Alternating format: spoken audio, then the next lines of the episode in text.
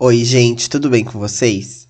É, não sei se dá pra reparar na minha voz, mas eu tô me recuperando de uma gripe agora. Hoje eu já acordei 100%, acordei. Nossa, vai ser tudo. Eu vou produzir horrores essa madrugada, mas enfim, aí talvez vocês estranhem um pouco a minha voz, tá? Mas é isso.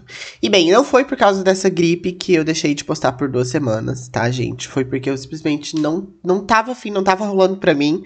Vocês sabem que eu não gosto de fazer esse podcast, eu falei aqui várias vezes, eu não gosto de fazer. eu não gosto de fazer esse podcast. eu não gosto de fazer esse podcast quando eu não tô bem, quando não tá rolando, então eu, eu não fiz. Eu cheguei a escrever um, o roteiro de um episódio, do episódio da Aurora, que eu, que eu comentei no Instagram. E eu gravei, gente, eu gravei esse episódio três vezes, sem exagero. E a terceira vez eu gravei ele inteiro, mas eu não gostei. E, e tudo isso foi na semana passada. E eu acho que, como eu não gostei do episódio, me desanimou um pouco, sabe? E aí eu acabei não postando, não escrevendo nada, enfim. Aí eu consegui escrever os roteiros, acho que na segunda-feira eu até postei. Eu tô com três roteiros prontos, esse é um deles. Só que daí não tava tendo tempo para gravar, porque essa é a minha semana de audiências no fórum. E além de tudo, ainda é minha última semana de audiência ali. Porque eu vou trocar de estágio, gente. Vou estagiar na promotoria agora. Entendeu? Então, assim, é isso, tá? Vocês me desculpem, mas aí voltamos. E aí voltamos bem né? Como vocês podem perceber, e é isso, gente. E um aviso. Para quem tá caindo de paraquedas neste episódio, gente, esse é o episódio parte 2 sobre a Guerra de Troia. E eu extremamente recomendo que você ouça a parte 1 primeiro. É o primeiro episódio da terceira temporada, tá? Porque, gente, é a parte 2 de uma série, então você vai ficar perdido. Eu acho que esse aqui não tem como a pessoa ficar perdida se ela não souber o, do que que se trata a Guerra de Troia, porque é a parte 1, né? É o comecinho ali, é, é, é literalmente é o porquê que vai rolar a Guerra de Troia. É o episódio 74, para quem tá chegando agora, tá bom? Tá, gente, dados avisos. Ah, tem mais uma coisa. É, era para eu anunciar o projeto do Catarse agora, só que como eu tô ainda atrasando episódios e aí o, o projeto do Catarse seria vocês darem um valor para vocês receberem episódios extras, eu tenho receio de iniciar esse projeto e não conseguir entregar, gente. Eu vou ficar com muita vergonha. Então, por isso, eu decidi segurar o projeto mais um pouco do Catarse, tá?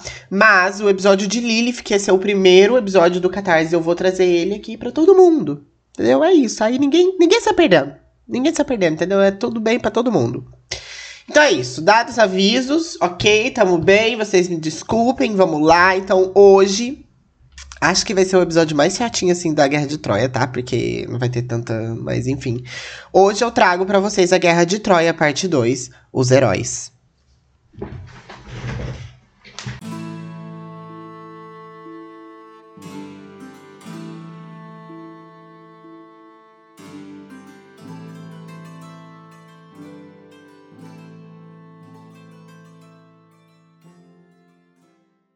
Então vamos lá, minha gente. Na parte 1, nós conhecemos então Troia, né? A cidade de Troia. Conhecemos Paris, o príncipe de Troia, que tinha sido abandonado, pipipi, depois foi encontrado, tal. Conhecemos Helena, que é uh, uma semideusa filha de Zeus, muito bonita, encantou toda a Grécia, toda a Troia, e foi raptada, entre aspas, pelo Paris.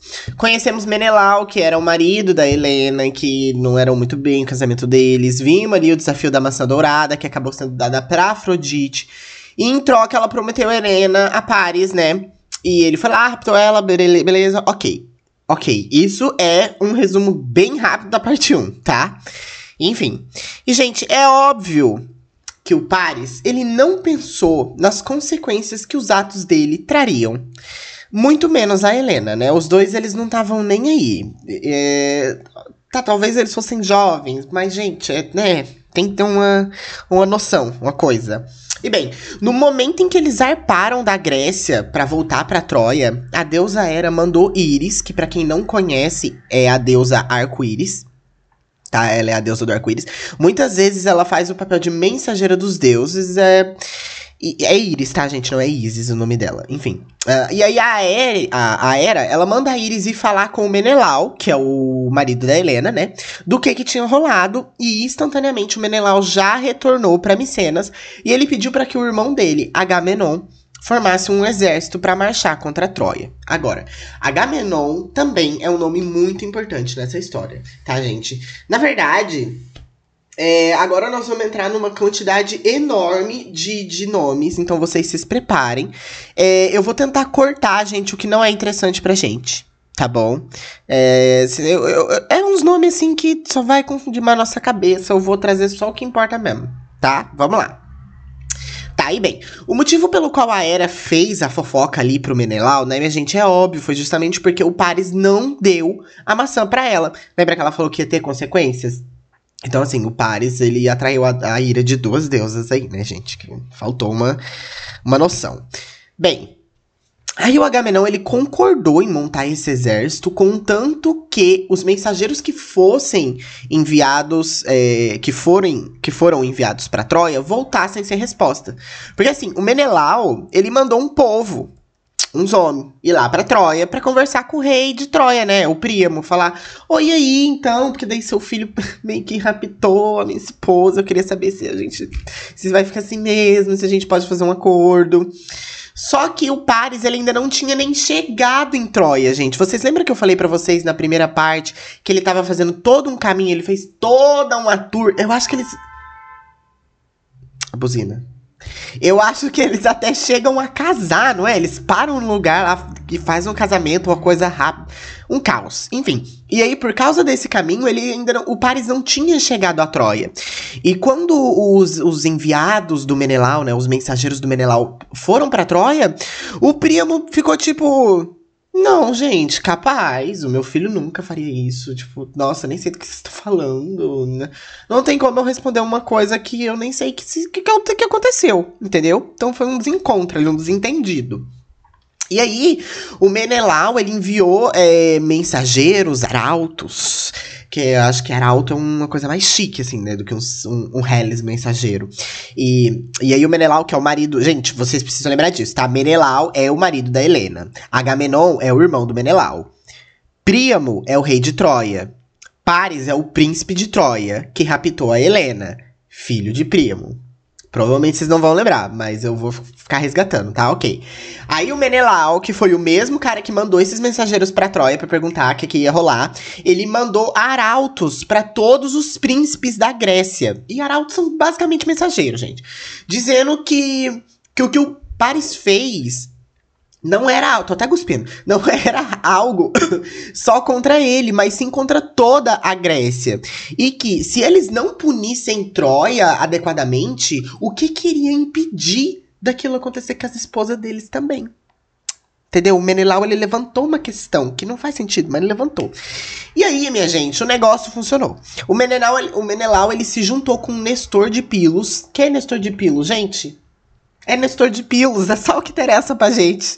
É, ele se juntou com esse homem e os dois foram por toda a Grécia recrutando gente. Vai fazer um tour. Vamos juntar todo mundo. Lembrando. Uh, na verdade, lembrando nada, gente, só me perdi aqui mesmo. o Menelau, então, ele juntou com, com um outro cara, tá? Então tinha o Nestor de Pilos. Aí tinha esse outro cara que eu não vou falar o nome, que o nome dele é difícil e vai só confundir vocês. É, e ele visitou a ilha de Itaca em busca do herói Odisseu. Odisseu é um dos heróis gregos mais populares, e se você já ouviu falar da Odisseia, então você conhece o Odisseu, minha gente. A gente, a gente lê a Odisseia na escola também, não lê? Bem, ele também às vezes é chamado de Ulisses, não sei porquê, deve ser alguma coisa daquela tradição do grego, enfim, mas tá. Esse Odisseu, ele é filho de Sísifo e Anticleia, e o nome dele significa o zangado. O vô do Odisseu, gente, ele era um ladrão muito famoso, etc, etc. Que inclusive deu um nome, deu o nome do Odisseu pro Odisseu, entendeu? E quando o Odisseu ficou grande, ele foi lá onde o vô dele morava. Aí teve uma tretinha lá, uma coisa rápida, aí ele, o Odisseu acabou se ferindo com um javali. Aí ele foi cuidado pelo vô dele e ele ganhou uns mimos, porque o vô dele era ladrão, né? Ele tinha. E tudo de bom. O Odisseu, ele se casou com uma mulher chamada Penélope, é, filha de Icário. Gente, foda-se o nome do pai dela. E aí tem uma discussãozinha se o Odisseu se casou porque ele quis mesmo ou se foi porque o pai dela pediu. Enfim, o negócio é que ela era de Esparta. E quando eles se casaram, o pai dela implorou para que ele continuasse em Esparta. E depois de recusar, o homem saiu correndo atrás da carruagem deles, porque eles estavam indo embora, né? Tipo, o Odisseu se casou com a Penélope, e é isso, o pai dela pediu fica, ele falou, não, a gente tá indo embora. Ele saiu correndo atrás da, da, da, da carruagem, gente, completamente surtado. E aí mesmo, assim, não, não rolou, porque o Odisseu deu um ultimato na Penélope, né? Falou assim: olha só, ou você fica comigo, ou você fica comigo, nós vamos embora pra Itaca, ou você fica aqui nesse buraco com teu pai, querida. É, é muito simples. E, obviamente, ela escolheu ir embora pra Itaca, né, gente? E aí é dito que o pai dela ergueu uma imagem à modéstia que pode ser vista a uns 6 quilômetros da cidade de Esparta, onde aconteceu isso. E aí eu fui procurar na vida real se existe realmente essa imagem da modéstia e eu me perdi. Por quê? Porque Esparta é uma cidadezinha muito pequena. Que, inclusive, se vocês forem olhar no Google Maps ali na, na nas ruas da cidade, você vai. Porque eu faço isso às vezes, gente. Eu, nossa, eu visito altas cidades pelo, pelo Google Maps, de verdade, assim. Madrugada é o que mais faço. E aí eu tava lá visitando Esparta. E, gente, parece uma cidade do Brasil. Tem uma coisa, uma estátua lá de. O nome daquele cara do 300. O Leônidas, eu acho. Tem uma estátua do Leônidas lá. Tem um museu. Tem um. A tumba do Leônidas. Mas, tirando isso, gente, parece uma cidade super comum. É uma cidade super pequena. E aí, não, não achei a imagem também e não fui atrás. Tá bom? É isso. E bem, então tá. O Odisseu ele recebeu uma previsão do oráculo, óbvio, né? Que diz assim: se fores a Troia, não voltarás antes de 20 anos, e quando fizeres, estarás sozinho e indigente. E por isso ele quis se fazer de louco. Gente, ele recebeu essa visão do oráculo, o Odisseu ele recebeu essa visão do oráculo antes do povo ir lá buscar ele, né? Que tem o, o povo ali que eu falei para vocês, o Menelau, o Nestor, beleza. Uh, então, quando o, o, o Menelau eh, e o, o, povo lá chegou para chegar, para chegar, chegou para chegar, gostaram? Chegou ali na ilha para buscar ele, olha só o que que rolou. Vou parafrasear para vocês. Uh, quando ele fingiu não reconhecer seus distintos hóspedes, Palamedes arrancou o bebê Telemaco dos braços de Penélope e o pôs no chão, em frente à junta de animais que avançava. Odisseu se apressou em frear os animais para que não matassem seu filho único, provando assim a sua sanidade mental e vendo-se, portanto, obrigado a se unir à expedição. Assim, duas coisas. Palamedes é o homem que eu falei que eu não ia falar o nome, tá? Então ignorem. Bem, então basicamente, só para recompor aqui bem rápido, o Palamedes ele pegou o filho do Odisseu, o Telemaco, e colocou na frente de, de, de, um, de uns bois que estavam vindo louco, assim, ali no, no, no, no pasto do Odisseu. E aí o Odisseu tava se fazendo, né? E ele teve que parar de se fazer para ele salvar o filho dele. E aí foi assim que ele provou ali que ele tava de boas, ele só não tava querendo ir mesmo. E assim, aqui diz que ele foi obrigado, mas por que que ele foi obrigado? No começo do mito, é dito que o Agamenon e o Menelau, eles vão atrás de todos os príncipes que juraram sob o cavalo desmembrado. Então eu imagino que seja algum tipo de jura que não pode ser quebrado se você for chamado, sabe? Tipo uma coisa de vassalo em Game of Thrones, assim. E aí, ok. Eu quero parafrasear uma coisa aqui. Uh, que assim, gente, vocês vão ficar. Bem, a essa altura a gente já tá muito longe, né? Vocês só vão pensar, tipo, ah, mitologia, né? Nada demais. Mas, enfim, olha só. Menelau e Odisseu viajaram então com tal Tíbio o arauto de Agamenon para Chipre, onde o rei Siniras, outro dos anteriores pretendentes de Helena, entregou-lhes um peitoral como presente para Agamenon e jurou contribuir com 50 vasos de guerra. Cumpriu a promessa, mas enviou apenas 49 miniaturas de argila, movidas por bonecos, que o capitão lançou ao mar no momento em que se aproximava da costa da Grécia. Invocado por Agamenon para vingar tal afronta, Apolo matou Siniras, segundo algumas versões. Ao saber da morte do rei Chipre, suas 50 filhas se atiraram ao mar e se transformaram em alciones. A verdade, contudo, é que Sinira se suicidou ao descobrir que havia cometido incesto com sua filha Esmirna. É. É isso. Assim, faltou uma noção desse cara, né? Prometer aí 50 vasos de guerra, mandar um navio de verdade e 49 de miniatura de argila. O que, que uma pessoa vai fazer com 49 barcos de miniatura de argila numa guerra, né, gente? Então aí o rei Siniras faltou com uma noção. Mas, enfim, um ponto que eu queria chamar a atenção de vocês aqui é, ó, ele pega e fala assim: uh, outro dos anteriores pretendentes de Helena. Eu não sei se vocês se lembram, mas muitos príncipes da Grécia eles se candidataram para ser pretendentes da Helena, porque a Helena era muito disputada. Quem acabou levando foi o Menelau. Mas, nossa, porque ela é um prêmio, né? Mas enfim, uh, ela era muito disputada. Então, assim, gente, é, alguns desses desse, desse povo que vai lutar na Guerra de Troia eram pretendentes da Helena, tá bom? Ok, então, superado aqui o, o cara que se matou por incesto, vamos continuar. Aí nós chegamos ao mais famoso herói da Guerra de Troia. Eu acho, pelo menos, que ele é o mais famoso, né, gente? O famigerado Aquiles, interpretado pelo Brad Pitt. Eu não sei porquê, gente, mas para mim Sempre que eu leio Aquiles, me vem o Brad Pitt na cabeça por causa daquele filme de Troia que tem, bem antigo filme. Eu gosto daquele filme, um, um gore, tem um gore, muito sangue, é tudo. Mas vamos lá. Então, o sacerdote de Apolo, chamado Calcante, previu que Troia não poderia ser invadida sem a ajuda deste jovem guerreiro chamado Aquiles, sétimo filho de Peleu. E aí já tem uma coisa aqui meio Deméter, porque olha só, gente, vou parafrasear de novo. Tétis a mãe de Aquiles, havia matado seus outros filhos queimando-lhes as partes mortais. E ele teria perecido da mesma maneira se não houvesse Peleu arrancado, substituindo o osso do tornozelo chamuscado por outro do esqueleto desenterrado do gigante Damísio. Mas há quem diga que Tétis o submergiu no rio Estinge, segurando-o pelo calcanhar. Por isso, essa parte de seu corpo não foi imortalizada. E isso aqui é importante, tá, gente? É, acho que talvez é uma das coisas mais populares, assim, da Guerra de Troia. Porque a expressão calcanhar de Aquiles surge justamente por causa dessa última versão. É a única parte mortal do Aquiles, é o ponto fraco dele, né? Então, do tipo, ah, tal coisa é meu calcanhar de Aquiles, então seria seu seu seu ponto fraco, né? Uh, mas assim, é um pouco idiota da parte da Tete, gente, porque né, você vai mergulhar seu filho, onde você mergulhar ele vira imortal, aí você segura ele pelo calcanhar. É tipo assim, por que você segurou seu filho pelo calcanhar?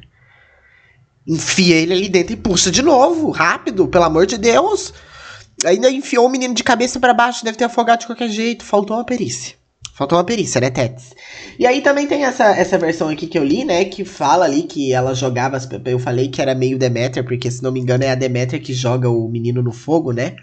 Quando a Proserpina é raptada. E aí a mãe tira a criança do fogo e ela fala: Ah, sua insolente, seu filho ia ter sido imortal se você não tivesse tirado ele do fogo. É uma, mais ou menos o ritual que a Tets estava fazendo aqui, né, gente? Jogava as crianças no fogo para virar imortal.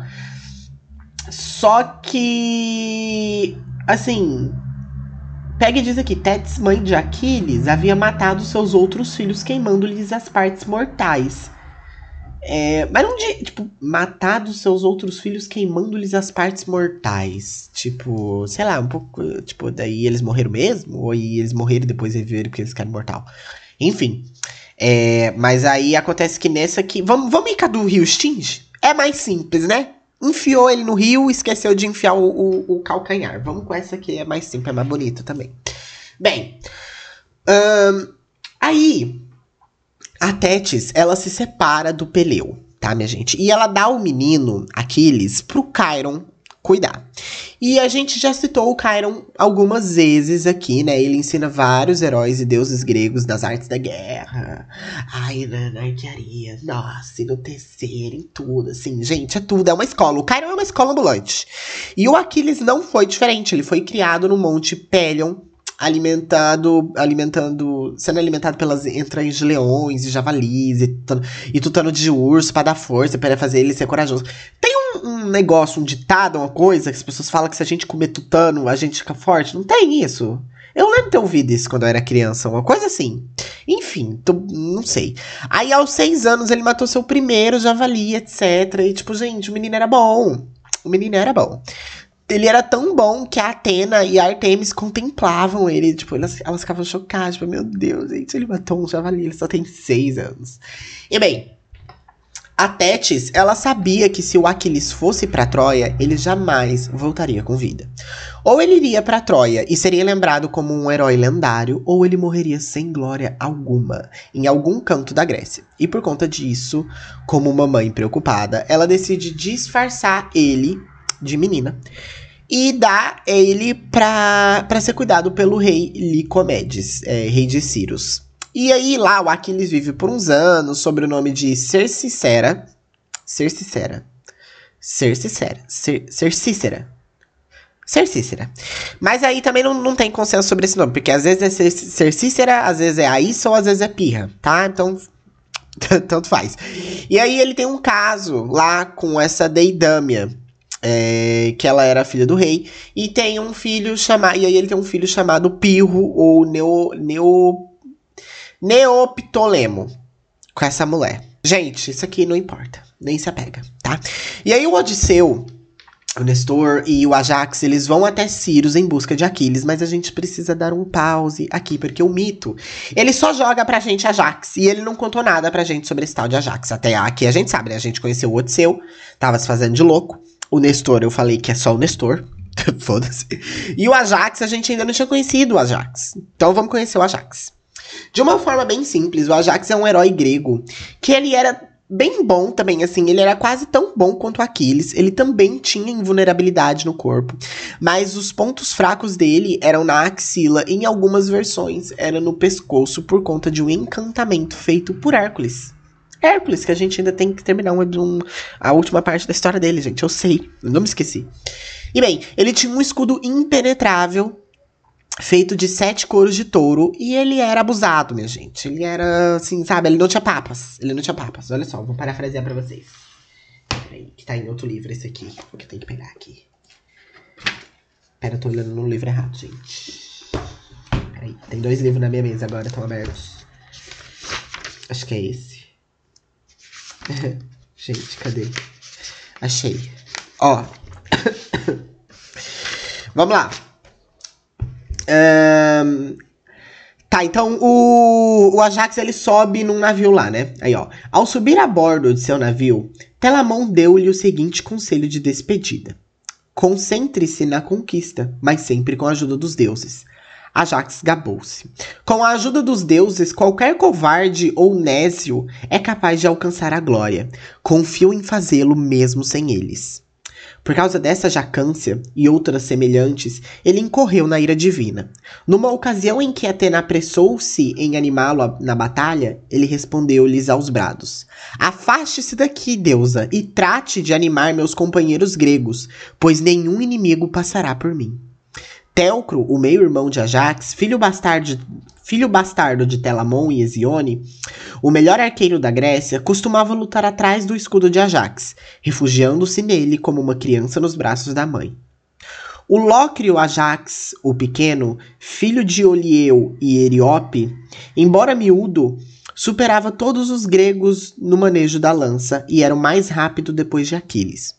Era o terceiro membro do grupo de combatentes de Ajax, o Grande, e podia ser facilmente reconhecido pelo seu corpete de linho e serpente domesticada, mais comprida que um homem, que o seguia por toda parte como um cãozinho de estimação. Seu meio-irmão, Medon, filho bastardo de Olieu e da ninfa René, provinha de Filace, uh, de onde havia sido desenterrado por ter não, não, desenterrado não, gente, meu Deus. Por... tá, seu irmão, seu meio-irmão, Medon, filho bastardo de Olieu e da ninfa René, provinha de Filace, de onde havia sido desterrado por ter assassinado o irmão de Eriope. Então, gente, é... Ele era abusado, porque aqui, ó, a Atena vai lá, né, vai, o cara fala pra ele, ó, faz tudo aí no, no, nos deuses, né, vai na graça divina aí, que, que os deuses, eles bem te ajudam. E ele não queria saber, gente. Ele não tava nem aí. E aí, quando a Atena, inclusive, foi falar com ele, ele foi bem insolente com a Atena. A Atena devia transformar, te, deveria ter transformado é ele em aranha, né? Não a coitada da Aracne. Mas enfim, não vou criticar a mamãe. Bem, Uh, Existem algumas versões que dizem que somente o Odisseu foi para Círios em busca do Aquiles, tá? Ali em cima eu falei que foi o, o Odisseu, Ajax e o Nestor, mas existem algumas versões que é somente o Odisseu. olha só o que que rola quando eles vão lá. Eu vou parafrasear para vocês. Ouvindo rumores de que Aquiles estaria ali, Ulisses, é, o Odisseu, né, gente? Lembra que eu falei que ele tem dois nomes? Ulisses foi ao palácio disfarçado de mercador, levando consigo muitos ornamentos femininos com algumas armas misturadas. Enquanto as filhas do rei se deleitavam com as demais mercadorias apresentadas pelo mercador, Aquiles interessou-se pelas armas, traindo-se assim aos olhos atentos de Ulisses, que não teve grande dificuldade em convencê-lo e desconsiderar as prudentes advertências da mãe e juntar-se aos seus compatriotas na guerra. E bem, gente, com isso, com essa, enfim, né? Mas sem comentários sobre como eles descobriram Aquiles, mas é, com isso, o, o, Aquiles ele lideraria os Mirmidões até Troia, tá? Os Mirmidões é, é basicamente o nome que se dava aos homens de Aquiles. Inclusive, você que joga LoL, existe uma skin no LoL chamada Pantheon. Quer ver? Eu vou até conferir. Pantheon Mirmidão. É isso? É isso, Pan Pantheon Mirmidão, gente. Que é aí, né? Seria tipo um Pantheon soldado de Aquiles. Uh, enfim, fui longe agora, continuando. É, e aí, eu vou ler um surto aqui para vocês, a título de curiosidade mesmo. Não é muito relevante, mas, mas aí pode ser que seja futuramente. E aí, se for, eu posso falar, ai, gente, lembra que eu falei para vocês aquilo, entendeu? Que eu posso tirar o meu da reta. Mas vamos lá. Ó, é, algumas autoridades o desdenham por considerá-lo um conto fantástico e dizem que Nestor e Odisseu, em sua viagem de recrutamento, chegaram a Fítia, onde foram hospedados por Peleu, que permitiu, encantado, que Aquiles, então, que, que Aquiles, que então contava com 15 anos de idade, partisse com ele sob a tutela de Fênix, filho de Amintor e Cleóbula, e que Tétis lhe deu um belo baú incrustado repleto de túnicas, capas para proteger-se do vento e mantas grossas para a viagem. Fênix havia sido acusado por Fítia, a amante de seu pai, de tê-la violado. Amintor cegou Fênix e lançou-lhe a maldição de jamais ter filhos, o que se cumpriu de fato. Entretanto, ele fugiu para Fítia, onde Peleu não só, com, não só, o convence, não só convenceu Chiron a devolver-lhe a visão, como também o nomeou rei dos vizinhos Dólopes. Fênix se ofereceu voluntariamente para ser o guardião de Aquiles, o qual, por sua vez, passou a nutrir por ele um grande afeto. Por isso, há quem garanta que a cegueira de Fênix não era de fato uma perda de visão, mas uma metáfora de sua importante. De, de sua. In, in, que, meu Deus? Mas uma metáfora de sua impotência, maldição que Peleu anulou ao fazer dele o segundo pai de Aquiles. Tá.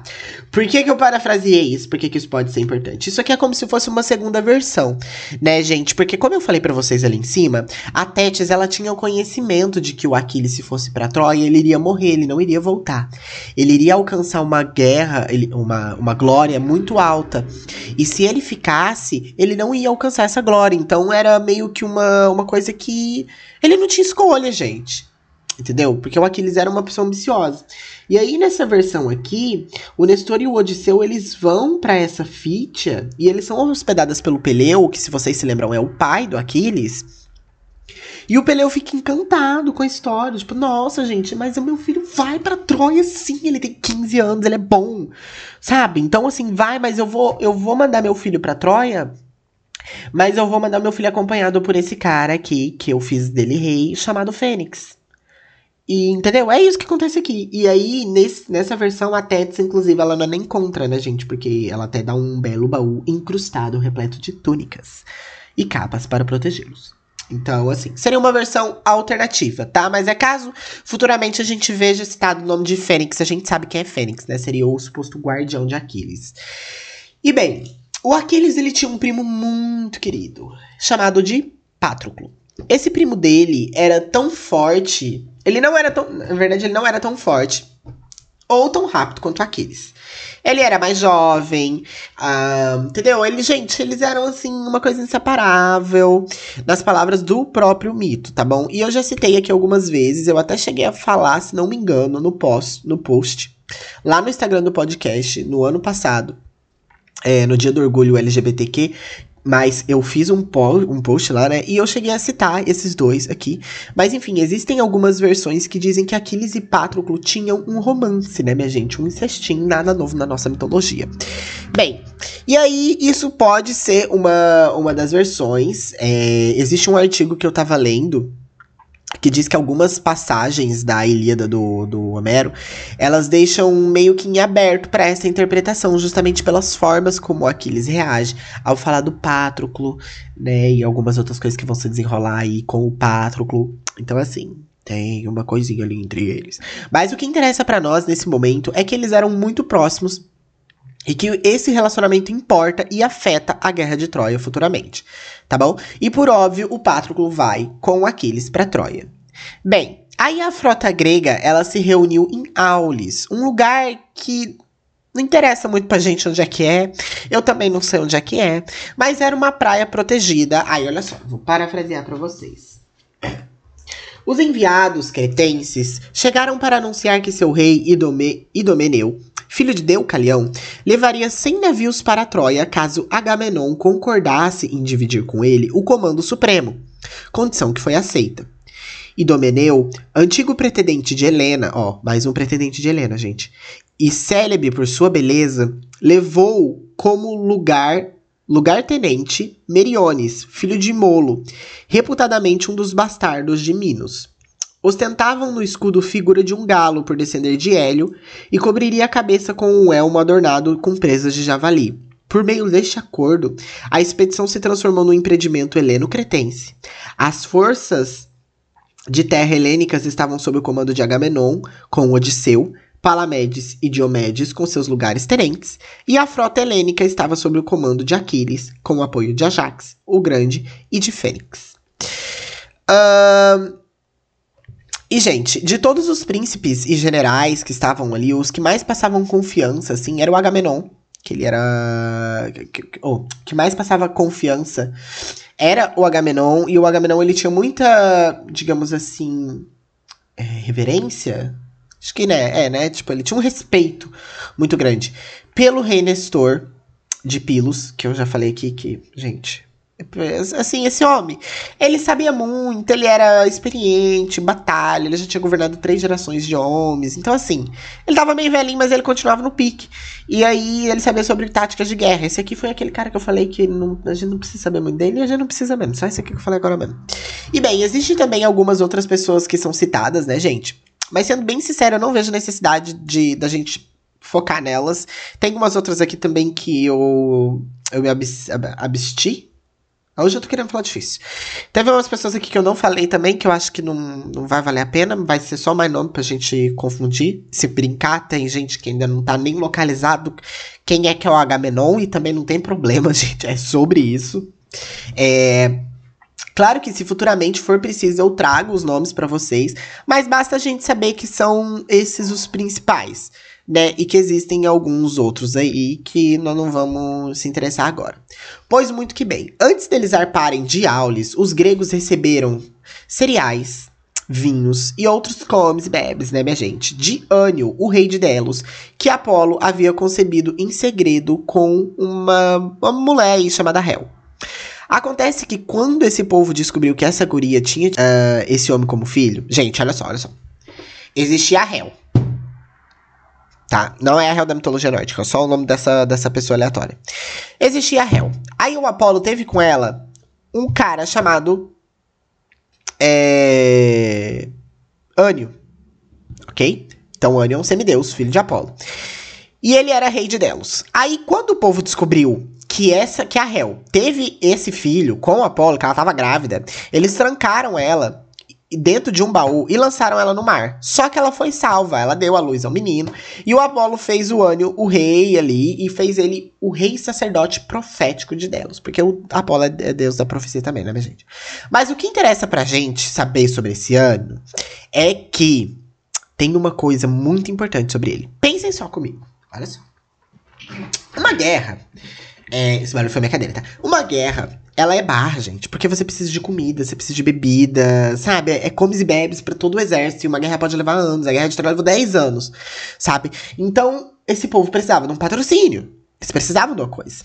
E é aí que o Anio semideus, filho de Apolo? Entra, porque olha só.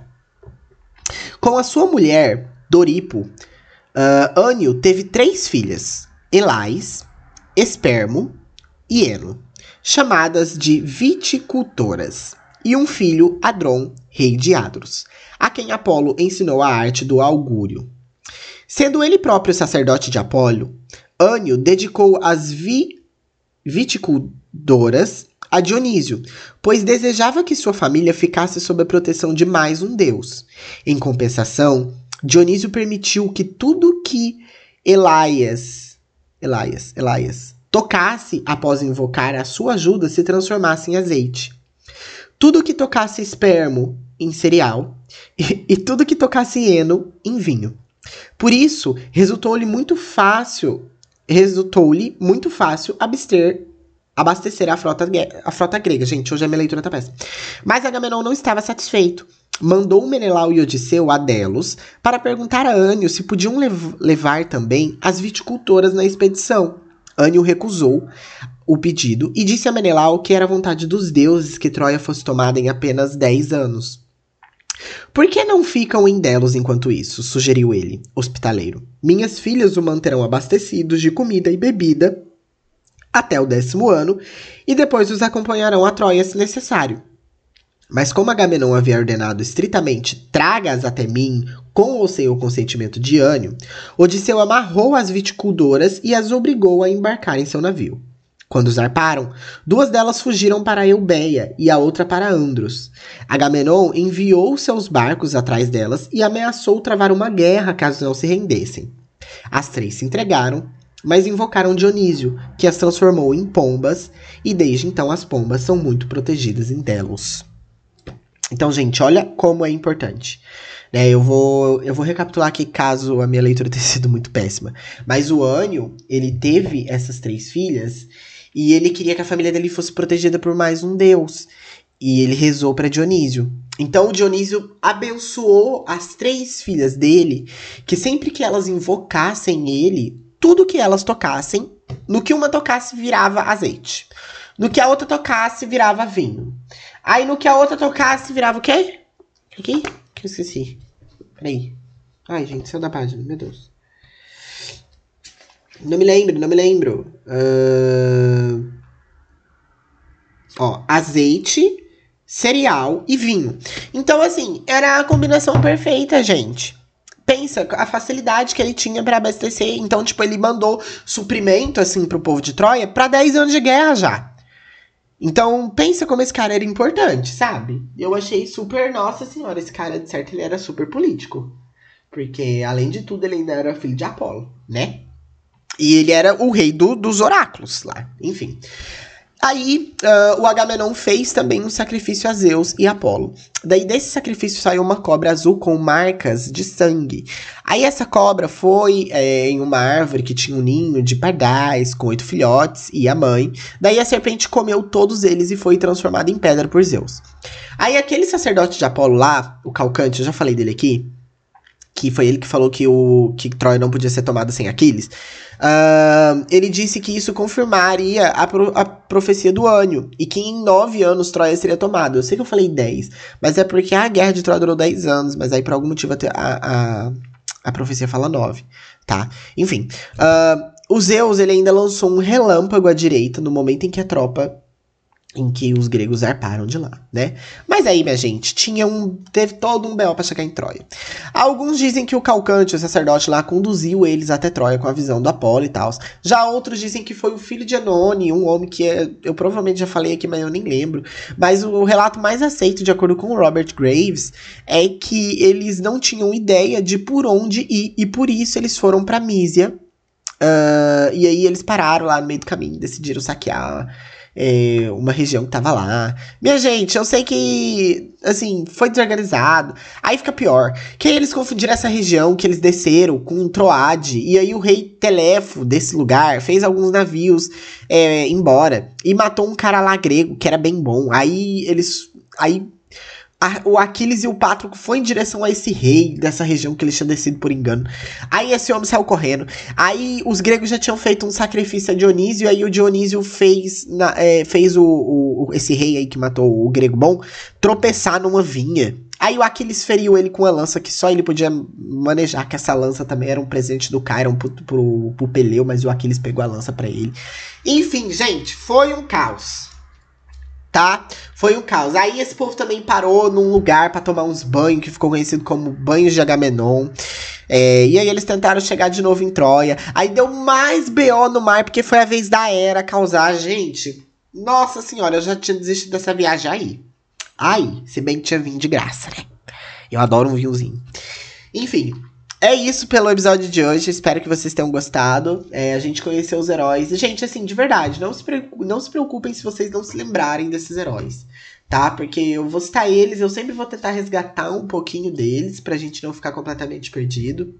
É muito nome, gente, é muito nome. Eu não lembrava desse Ajax aqui, eu não lembrava que ele tinha essa invulnerabilidade do Aquiles. Eu fui lembrar disso só que fui escrever o roteiro. Tá bom? Uh, então eu espero que vocês tenham gostado. Não se esqueça de seguir o podcast no Instagram, arroba tudo de mitologia. Tá bom? Eu, eu converso com vocês lá. Eu converso. É, e é isso. Tá? Eu vejo vocês no próximo episódio. Tchau!